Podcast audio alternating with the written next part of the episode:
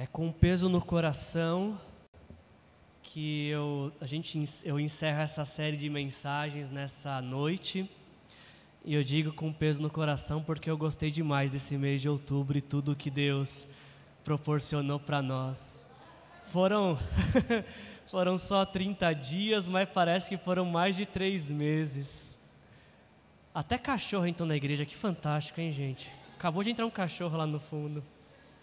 Eu nem fiz apelo, ainda já está vindo à frente o cachorro, olha só. Fala se esse mês não é um mês diferente.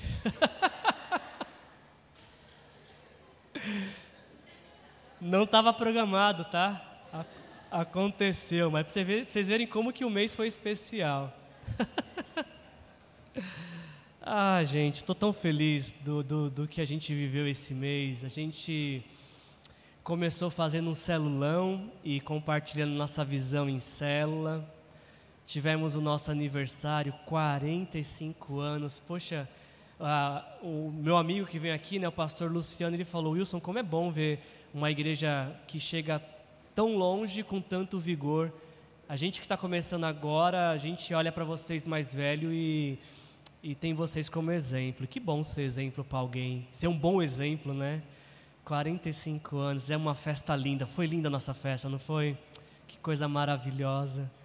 E aí a gente teve o culto do 2016, que o pastor Luciano compartilhou uma palavra poderosa sobre o Evangelho, o que é o Evangelho, que é a vida livre em Jesus, livre de rituais, livre, livre de, de, de obrigatoriedades da religião, mas uma vida que confia única e exclusivamente em Jesus.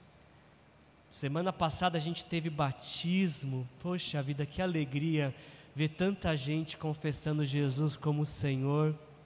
Hoje a gente teve a apresentação do Rael, ontem a gente teve festa e olha, a melhor parte da festa para mim foi quando choveu, para falar a verdade, viu?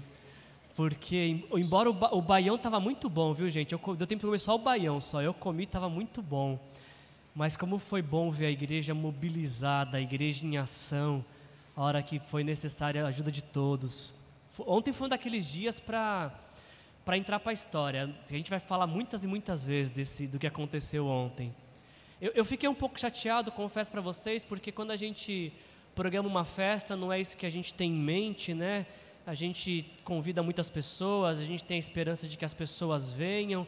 Ah, acabou não tendo muitos convidados, mas a minha alegria foi que, primeiro, ninguém se machucou, graças a Deus. Se tivemos perdas, foram apenas uh, materiais e isso a gente corre atrás. Mas como foi bom ver a igreja se mobilizando em torno de um propósito. Isso me inspirou a minha pregação de hoje. Obviamente que eu já tinha preparado a pregação, mas o que eu vou falar com vocês foi potencializado por aquilo que a gente viveu ontem eu quero encerrar essa série de mensagens com essa mensagem aqui, dizendo para vocês que uma igreja simples, ah, ela nos ensina sobre a simplicidade da comunidade cativante. E quando eu falo para vocês que uma igreja simples é uma comunidade cativante, ah, eu faço uso do título, de, eu faço empréstimo do título de um livro que possivelmente vai ser o melhor livro que você vai poder ler sobre igreja e sobre vida de igreja. Se você quiser saber um pouco mais sobre como deve ser a vida de uma igreja, e se você ainda der tempo de ler dois, dois livros este ano, leiam esse livro aqui, do Mark Dever, uh, chamado Comunidade Cativante. Nesse livro, o Mark Dever ele diz as seguintes palavras, falando sobre igreja. Ele diz que a nossa época, a nossa época é a época do consumidor.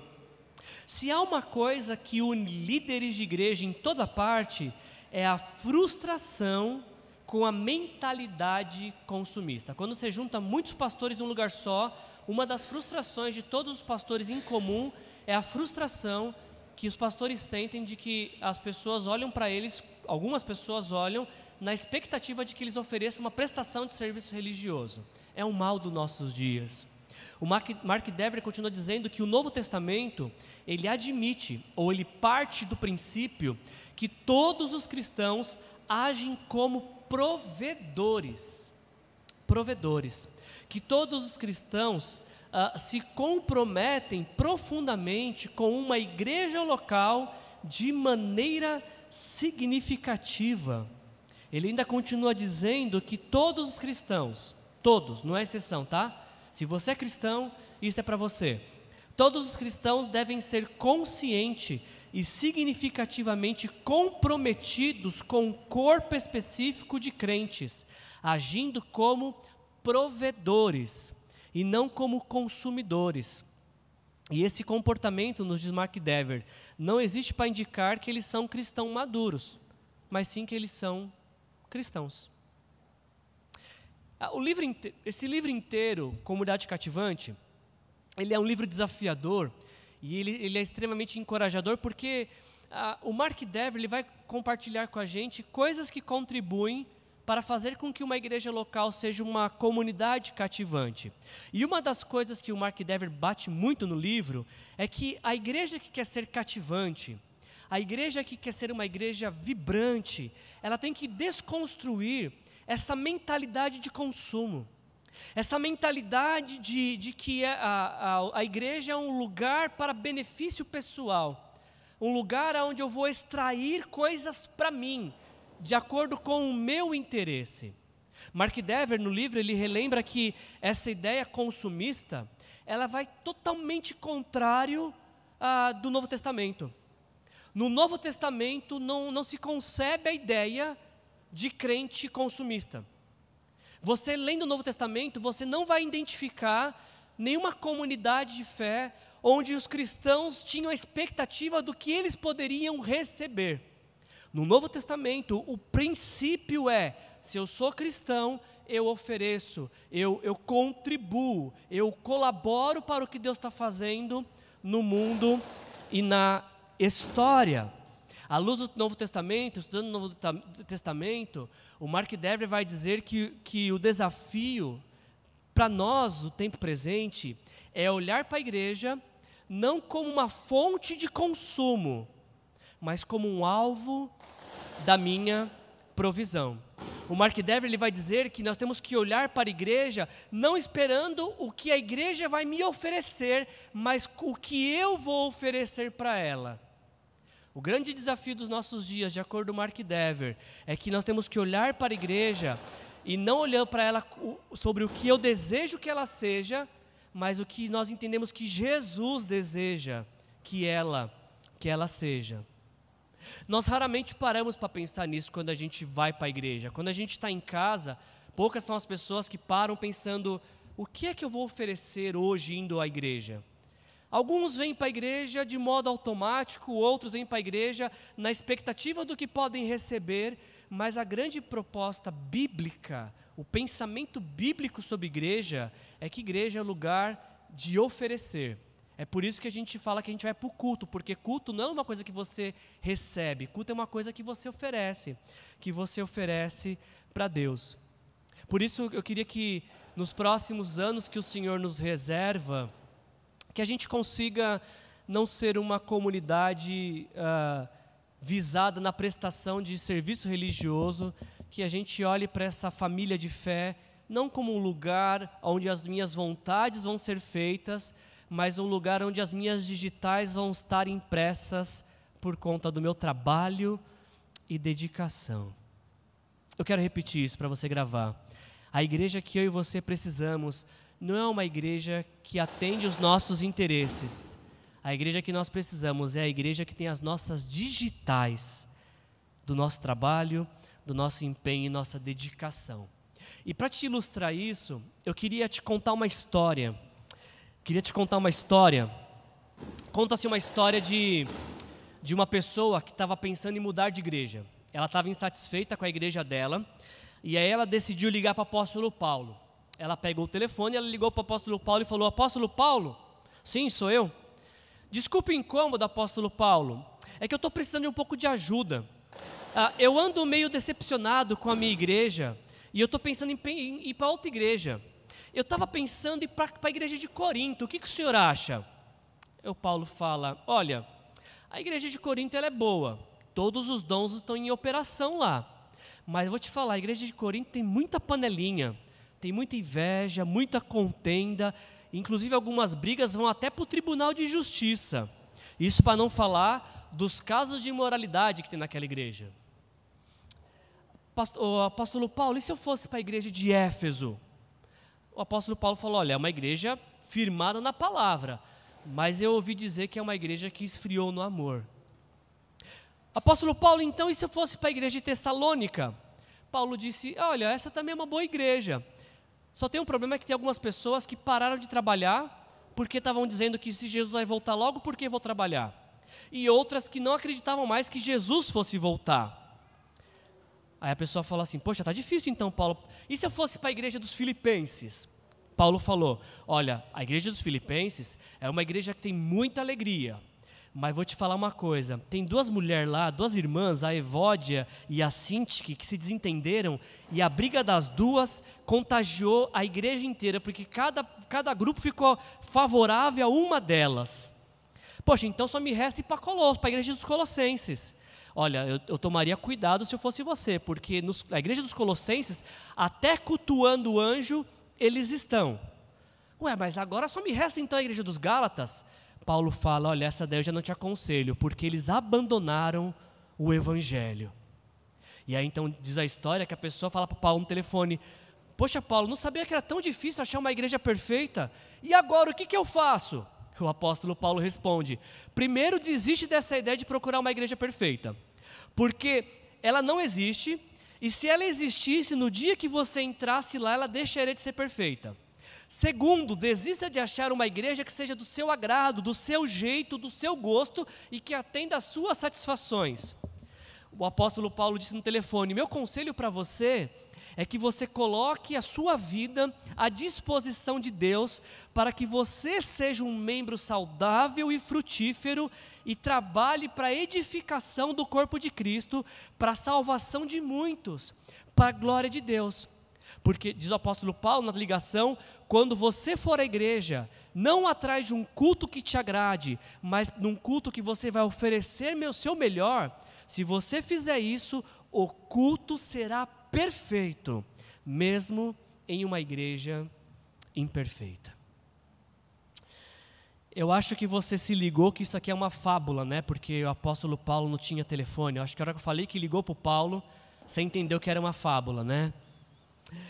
Agora, o que não é uma fábula é que quando a gente lê as cartas de Paulo, Paulo escreveu para sete igrejas: Romanos, Corinto, duas vezes, Gálatas, Efésios, Filipenses, Colossenses e Tessalonicenses. Ele escreveu duas cartas. E todas as cartas que Paulo escreveu para as igrejas foram cartas para tratar de problemas. Obviamente que Paulo ele, ele consegue encontrar algumas coisas positivas em cada uma das igrejas, mas na mesma forma que essas igrejas tinham coisas positivas, existiam muitos problemas que essas igrejas precisavam tratar. Então Paulo escreve essas cartas para as igrejas para encorajá-los a serem as igrejas que Deus deseja que eles sejam. Nós não temos muitas informações, além daquilo que a gente lê no Novo Testamento, sobre como é que eram as igrejas.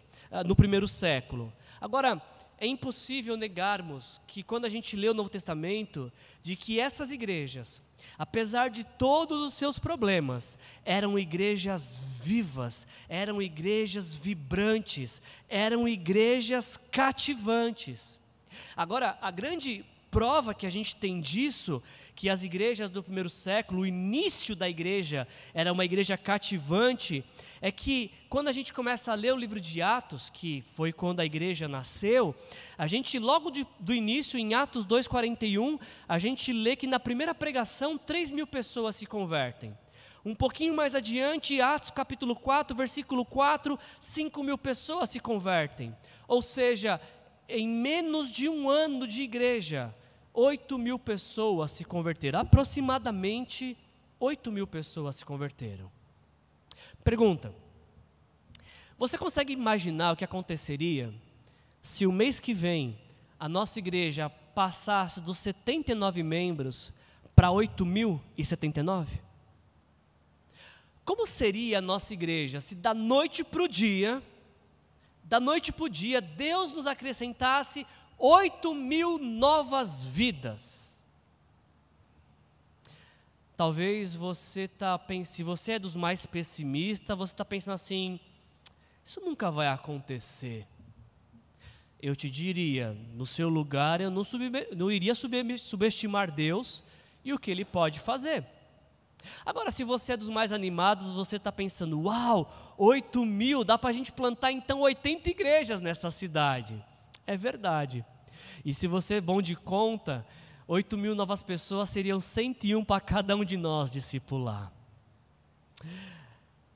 Ah, quando a gente lê o Novo Testamento e a gente observa tantos problemas internos quanto externos que a igreja de Jesus tinha, apesar dos problemas, a igreja cresceu absurdamente nos primeiros três séculos, ao ponto que em 300 anos a igreja já era, os cristãos já eram metade de todo o Império Romano. E a pergunta que eu quero meditar com vocês, que vai nos servir de base para a reflexão dessa noite, é essa: Como que a igreja de Jesus conseguiu sobreviver tantos anos desde sua origem e continua viva e cativante até os dias de hoje. Você já parou para pensar que aproximadamente a igreja de Jesus é a única comunidade que não foi destruída pelo tempo? Que conseguiu atravessar a história e está viva até hoje. Não existe nenhum relato de uma outra organização, de um outro ajuntamento, de um outro povo que tenha vivido tanto tempo junto e que exista por tanto tempo como a igreja. Ao longo dos anos, a igreja foi perseguida, ela foi proibida, ela foi contaminada pelos valores do mundo, ela se descontaminou ela foi fragilizada, ela foi restaurada, ela foi avivada, ela esfriou, depois foi renovada. Ela ficou confusa, perdida, mas depois assumiu a sua identidade. Ao longo dos anos, quase dois mil anos de história, a igreja tem diversas marcas de ferimento, mas apesar disso, ela continua em pé, firme e caminhando triunfante até a eternidade. A minha pergunta é: como? Como que a igreja conseguiu viver por tanto tempo até chegar nos nossos dias? Por que, que ninguém, ao longo da história da humanidade, conseguiu parar a igreja? Como que ninguém conseguiu destruir a igreja? Por que, que ninguém interrompeu aquele movimento que começou depois da ressurreição de Jesus? Eu não sei se eu tenho uma resposta para isso, eu não sei se há uma resposta para isso. O ponto é, nós estamos diante de um fato: a igreja está viva. A pergunta é: como? Entra governo, sai governo, a igreja continua de pé. Entra cultura, muda a cultura, a igreja continua viva. Surgem problemas mundiais, os problemas mundiais são sanados e a igreja permanece a mesma surgem tendências, tendências passam e a igreja permanece a mesma desde o dia em que nasceu. Como que isso é possível? Você já parou para se perguntar isso? Ah, eu não sei se eu tenho uma resposta para isso, como eu disse, mas eu tenho alguns indicativos do que, que fez a igreja viva até os nossos dias e como que a, aquilo que manteve a igreja viva também nos manterá vivo e nos tornará cativantes para os próximos anos. Eu queria te pedir que você me acompanhasse na leitura de Atos capítulo 4. E eu quero, junto com vocês, meditar nesse texto de Atos 4 e refletir sobre alguns aspectos do primeiro século de como que a igreja vivia e considerar com vocês como que isso se, se encaixa na nossa realidade e observando essas coisas como que nós também seremos uma igreja viva e cativante. Atos capítulo 4, versículos de 32 a 37.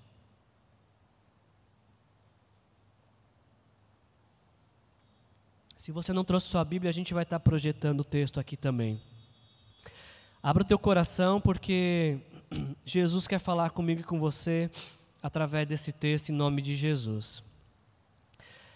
Nos diz a palavra de Deus: da multidão dos que creram, era uma a mente e um o coração. Ninguém considerava unicamente sua coisa alguma que possuísse, mas compartilhavam tudo o que tinham. Com grande poder, os apóstolos continuavam a testemunhar da ressurreição do Senhor Jesus e grandiosa graça estava sobre eles. Não havia pessoa necessitada entre eles, pois o que possuíam terras ou casas as vendiam, traziam o dinheiro da venda e o colocavam aos pés dos apóstolos, que o distribuíam segundo a necessidade de cada um. Ah, José, um levita de Chipre, é, a quem os apóstolos deram o nome de Barnabé, que significa encorajador, vendeu um campo que possuía, trouxe o dinheiro e o colocou aos pés dos apóstolos. Até aqui. Atos capítulo 4, nós temos de Atos capítulo 4, Atos capítulo 6, nós temos três tentativas de parar a igreja que não tiveram sucesso. Nos primeiros versículos de Atos, Atos capítulo 4, versículo 1 até o versículo uh, ah, 31, nós vemos uma perseguição dos líderes religiosos para silenciar a voz da igreja, ou seja, um ataque que veio de dentro para de fora para dentro. Quando a gente chega em Atos capítulo 5, nós temos o episódio de Ananias e Safira, que foi um ataque de dentro para fora, para tentar dissolver a igreja. E quando a gente chega em Atos capítulo 6, os primeiros versículos falam da distração, para tentar mudar o foco da vida da igreja. E no meio disso tudo está esse texto que nós lemos de Atos capítulo 4, versículos de 32 a 37. Esse texto é um texto especial dentro do contexto de, do livro de Atos, porque quando a gente está lendo Atos capítulo 4, nós estamos lendo um texto que remete a pouco mais de um ano depois que Jesus ressuscitou. De pouco mais depois de um ano que Jesus ressuscitou, a igreja já tinha 8 mil pessoas. É espantoso isso para a gente de pensar como que em pouco mais de um ano a igreja cresceu tão rápido e cresceu com tanto poder e com tanto vigor.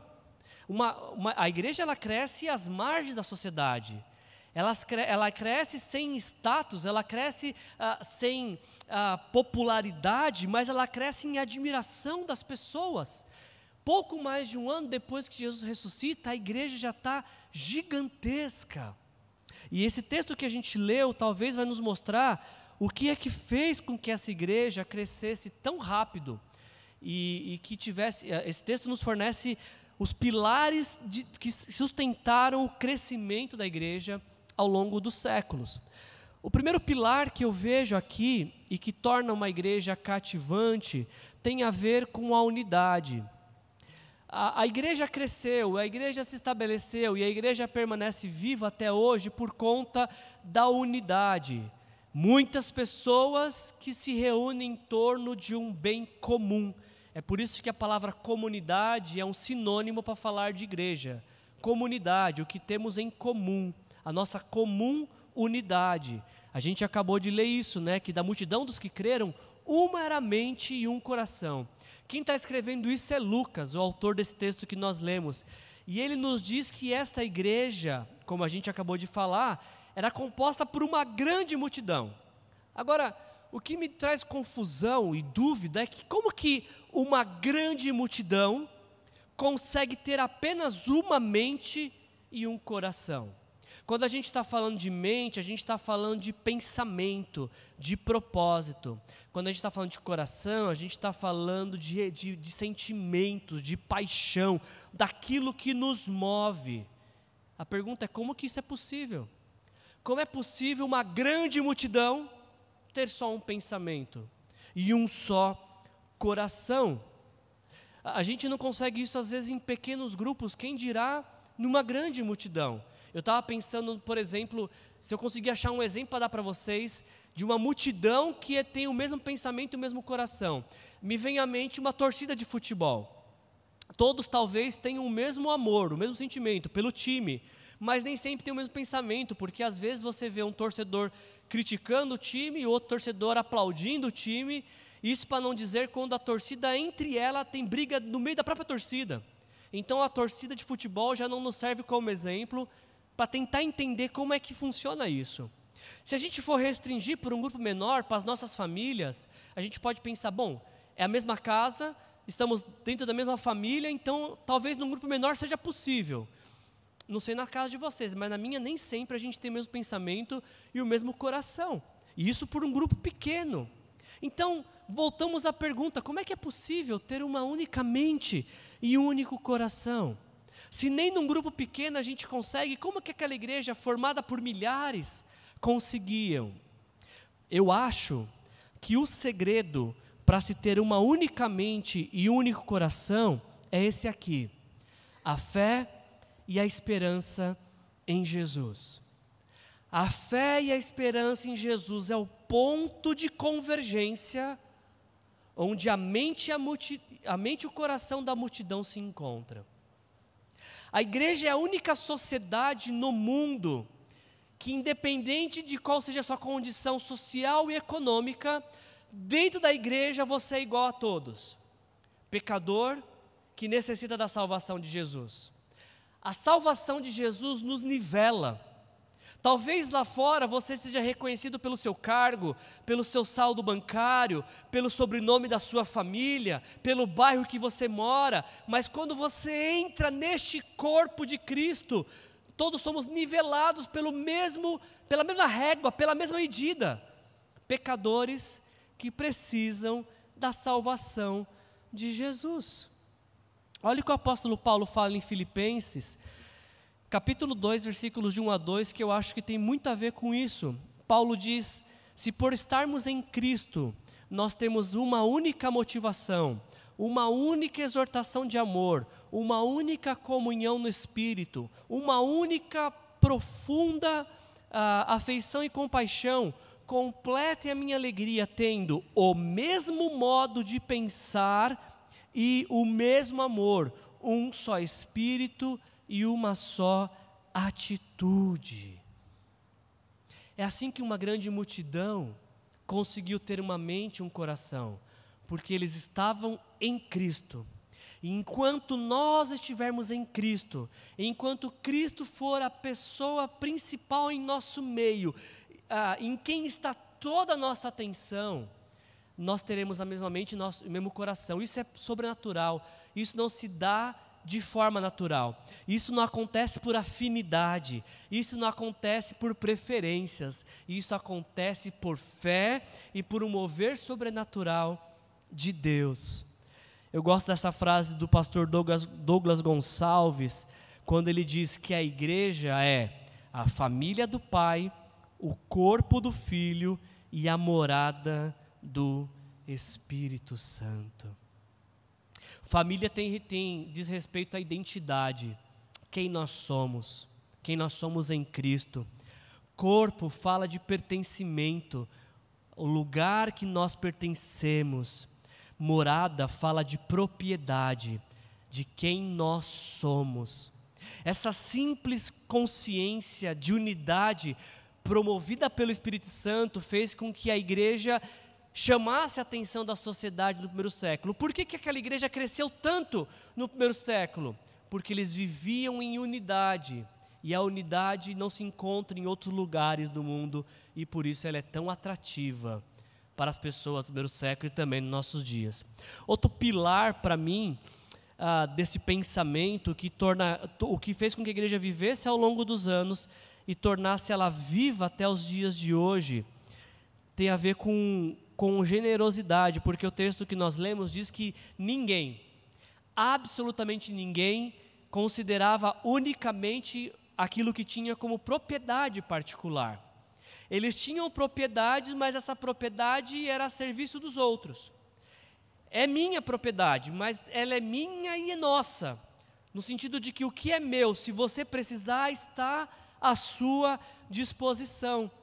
Ninguém considerava unicamente coisa sua que possuísse, mas compartilhavam tudo o que tinham. Isso vai completamente, vai na contramão do consumismo dos nossos dias. Porque nos nossos dias é o que é meu é meu e o que é seu é meu.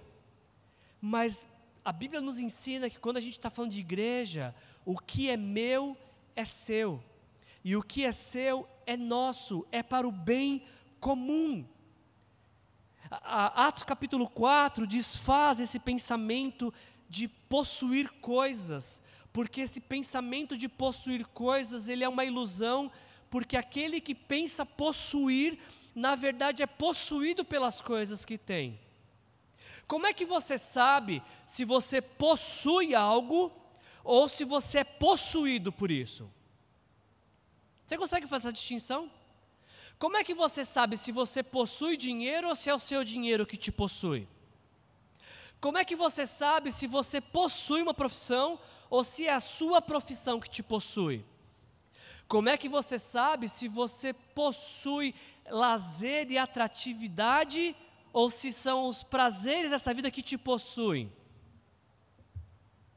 Se você não sabe a resposta disso, talvez você seja possuído, não possua. A gente sabe que a gente possui algo e não é possuído por isso quando a gente tem a liberdade de se desfazer. Quando eu possuo algo, mas eu tenho tranquilidade de abrir mão, esse é um claro sinal de que eu não sou possuído por aquilo que eu tenho.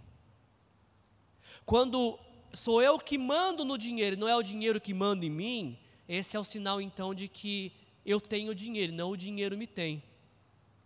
Quando não é a minha profissão e a minha ambição profissional que me possui, mas eu posso interromper isso a qualquer momento, sou eu que possuo uma profissão e não a profissão que me possui.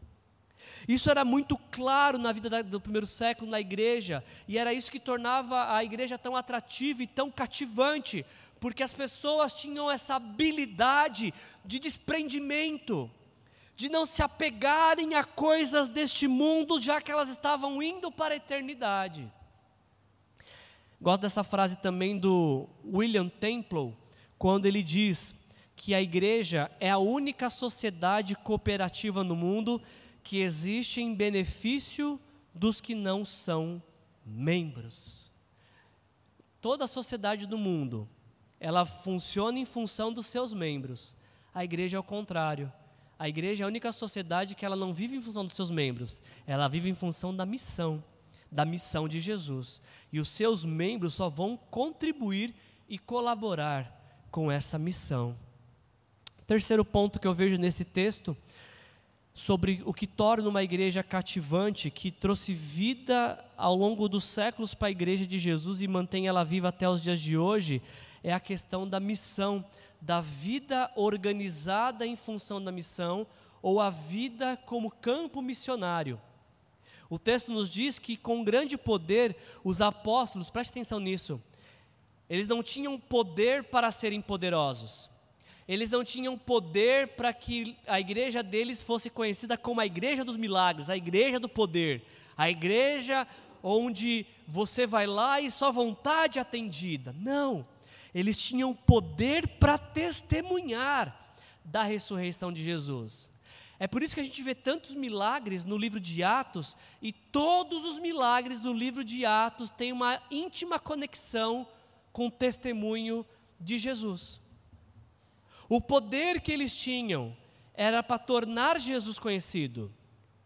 Se era necessário um milagre para que as pessoas viessem a conhecer Jesus, Deus operava milagres se era necessário revelação do que estava oculto para que Jesus fosse conhecido, assim o Espírito Santo fazia. O poder da igreja não é para fazer a igreja poderosa, famosa. O poder da igreja é para fazer Jesus Cristo conhecido. O poder do Espírito Santo é para fazer com que Jesus se, se torne conhecido em todos os lugares.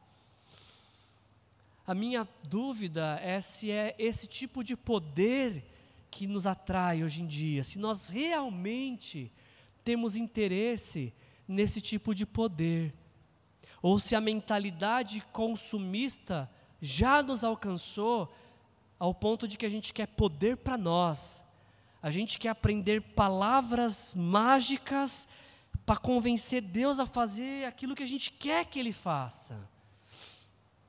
O poder que Deus quer que nos conceder é poder para testemunhar, é, é poder para levar aquela pessoa que tem a maior dificuldade de se render a Jesus, poder experimentar do amor de Deus. É esse poder que Deus quer nos conceder. Ainda, caminhando para o final, um outro ponto que eu vejo nesse texto uh, sobre o que torna uma igreja cativante tem a ver com a compaixão porque diz que naquele primeiro momento da igreja, naquele primeiro ano da igreja, as pessoas que tinham posses vendiam ah, e traziam o dinheiro para a igreja administrar da melhor forma que podia. Agora, eu não sei como é que você lê esse texto, eu preciso te explicar, porque talvez faça muita confusão. O texto não está dizendo que quem tinha uma casa vendeu, ficou sem casa e os apóstolos decidiam que, como é que aquela pessoa ia viver. Não é isso que o texto está dizendo. O texto está nos dizendo que talvez pessoas tinham várias casas, venderam algumas, mas ainda ficaram com uma propriedade. Porque a ideia aqui proposta não é se desfazer de tudo, é se desfazer daquilo que pode para atender o maior número de pessoas. Isso tem a ver com empatia, isso tem a ver com compaixão. Isso tem a ver com a expectativa que era muito presente naqueles dias de que Jesus estava voltando.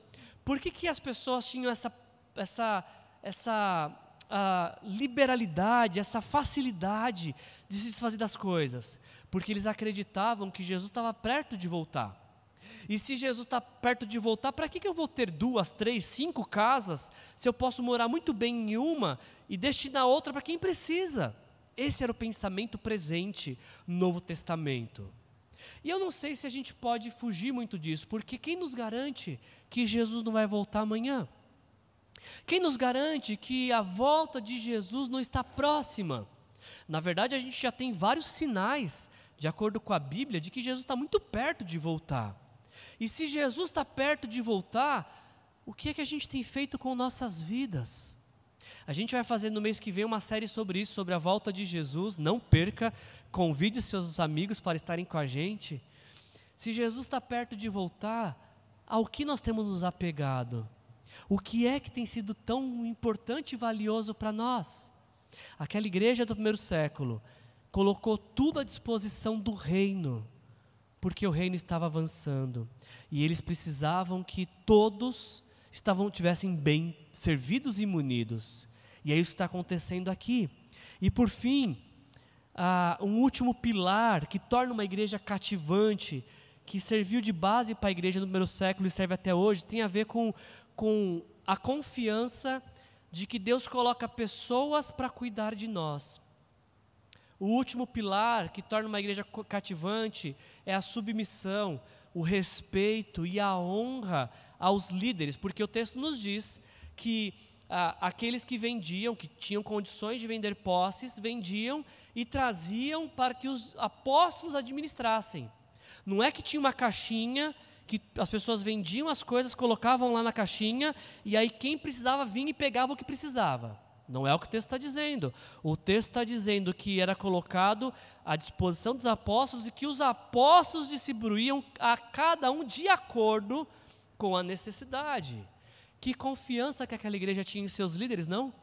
Ao ponto de saber que se meu líder está me concedendo isso, é porque ele sabe que é isso que eu preciso. Que confiança que aquela igreja tinha nesses líderes, de saber que a maneira como eles estão me conduzindo, estão conduzindo pelo temor do Senhor, mas amor pela minha vida. É isso que torna uma igreja viva, uma igreja cativante, quando essa igreja confia na sua liderança. E isso não significa que a liderança esteja acima de erros, porque líderes são homens imperfeitos e pecadores. Mas o que o texto está nos dizendo é que também há uma necessidade de se confiar nas pessoas que Deus escolheu para cuidar de nós. Essas pessoas têm que estar sempre abertas ao diálogo, obviamente. Você pode se dirigir a um líder seu e, e, expor seus pensamentos, abrir seu coração e depois de um bom diálogo com café e pão de queijo, vocês chegarem a uma conclusão. Mas é importante que isso seja sempre feito com respeito, com decência, com honra, de saber que Deus instituiu autoridades para o nosso bem, não para nos oprimir, não para nos coagir, não para nos deixar constrangido, mas para o nosso bem, porque eles cuidam de nós como quem tem que prestar contas para Deus. Eu falo isso e, e, me vem à mente as palavras de C.S. Lewis, quando ele diz: O amor faz coisas que a obrigação não é capaz de fazer. Os apóstolos não pediram para ninguém vender nada, e esse é o problema de Atos capítulo 5. Em Atos capítulo 5 vai acontecer exatamente isso. Um casal que vendeu sem querer vender e mentiu sobre o valor da venda. E a pergunta dos apóstolos foram: Mas não era seu a propriedade? E se você decidisse entregar só metade, a outra metade também não era sua? Ninguém está te obrigando a nada. E é interessante que o pensamento aqui é o mesmo no capítulo 4. Ninguém era obrigado a vender as propriedades. Ninguém estava falando, olha, para entrar para a nossa igreja, se desfaça do que você tem. Não era isso. Mas eles fizeram de forma voluntária, de forma ah, de serventia, de querer participar, não por obrigação, mas por amor. Amor a Jesus, amor ao reino, amor à missão. Você vai ter muita dificuldade de fazer coisas por obrigação Talvez algumas você não faça, porque algumas coisas a gente só consegue fazer por amor a Jesus, ao reino e à missão. Sendo assim, então, quando você estiver diante de uma contrariedade, de algo que vá contra o seu pensamento, a pergunta é: por amor você consegue se mover dessa direção? Se, se não há uma questão de certo e errado, mas apenas uma questão de um direcionamento, por amor você consegue assim se guiar, se direcionar, confiando naqueles a quem Deus colocou sobre sua vida. Eu termino nossa mensagem desta noite, porque Atos capítulo 4, versículos 32 a 35, eles vão gerar um protótipo, uma referência um estudo de caso do resultado de uma vida assim de uma igreja, que é Barnabé. O texto termina falando desse homem ah, que também vendeu suas posses e trouxe o dinheiro e colocou aos pés dos apóstolos. Aquela igreja vibrante, cativante, reproduziu outras pessoas cativantes e vibrantes. Uma delas, Barnabé, que era conhecido não porque vendeu uma propriedade, ele era conhecido pela forma que encorajava os outros. Barnabé se torna um estudo de caso nesta, nessa, nessa, nesse primeiro ano de igreja, porque Barnabé nos é um caso de, do Espírito Santo em ação através da vida de uma pessoa.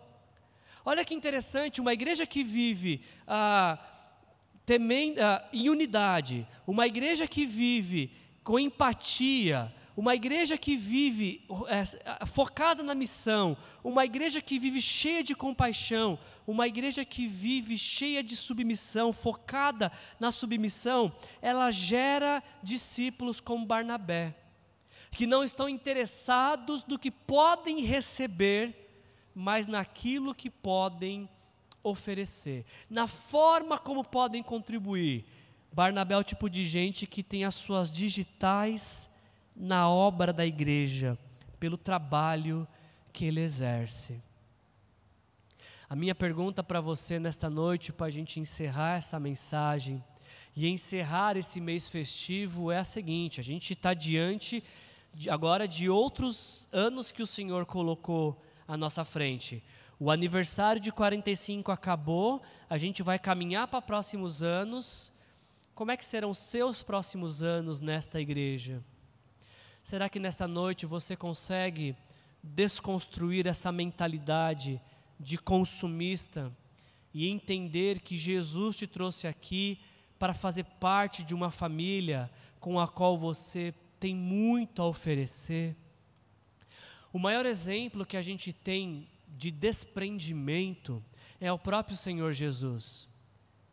Barnabé, ele só é capaz de se desfazer de tudo que tem, porque ele tem um exemplo de alguém que se desfez de tudo que tinha também. A Bíblia nos conta que o Senhor Jesus, quando ah, vem, é, é enviado ao mundo, ele também se desfaz de sua glória, se desfaz de sua, sua majestade para assumir forma humana. E ele faz isso não pensando nele mesmo, no, no benefício que seria para ele se tornar homem. Eu posso te garantir que Jesus não estava na eternidade pensando assim: eu acho que seria tão bom, tão bom se eu deixasse de ser Deus para ser homem. Como seria bom se eu de repente abrisse mão da eternidade para assumir a temporariedade?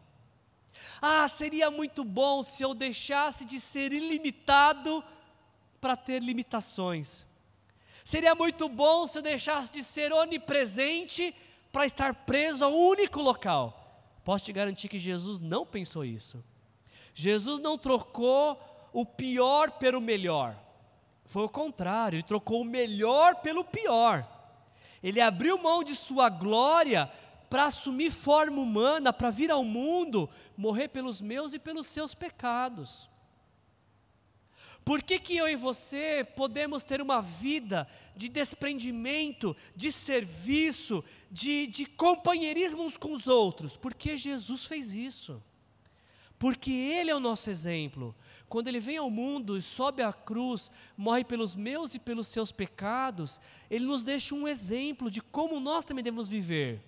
Com desprendimento, pensando no bem do outro, pensando em como nossas ações vão gerar benefícios para outros.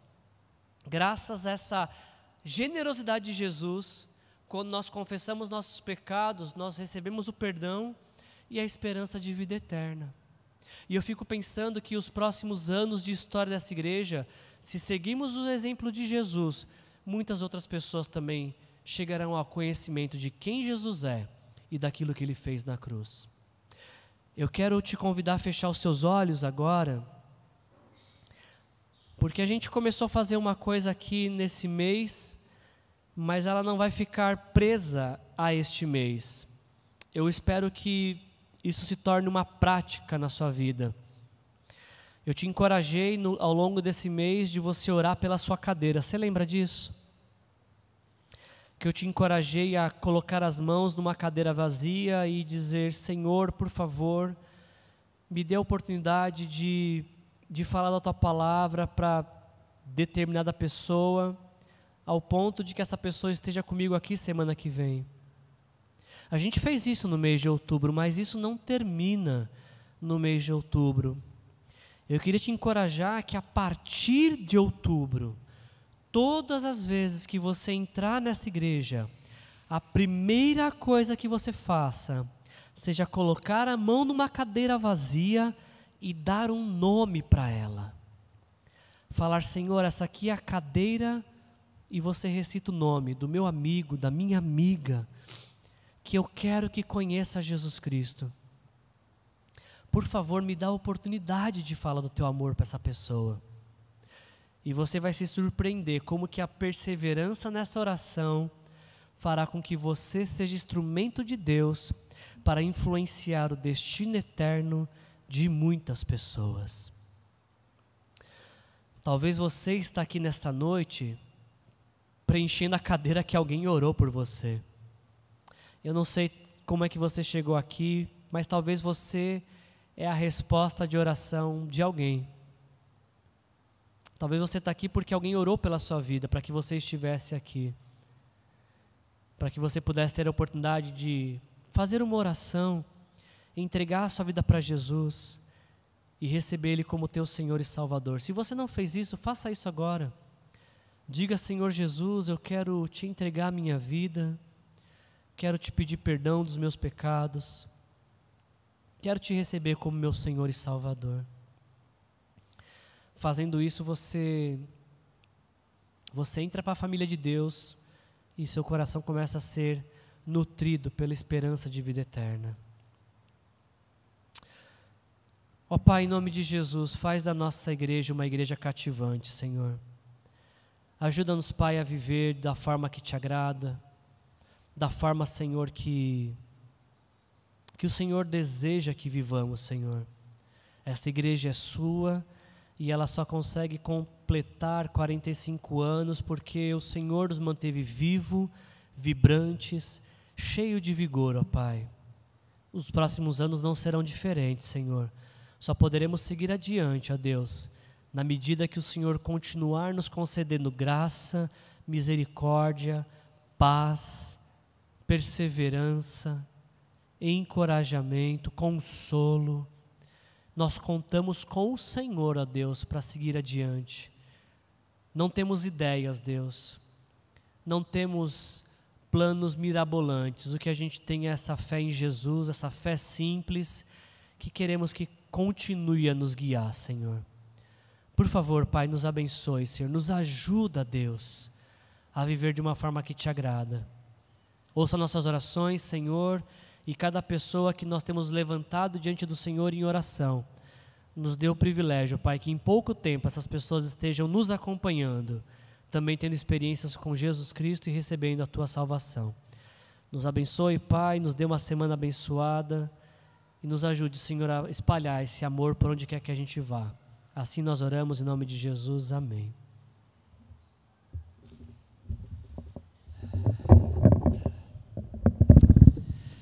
Que a graça do nosso Senhor Jesus Cristo, o amor do nosso Deus o Pai e a comunhão com o Espírito Santo se faça presente em nossas vidas, hoje e sempre. Amém. Sejam cheios do Espírito Santo. Jesus te abençoe.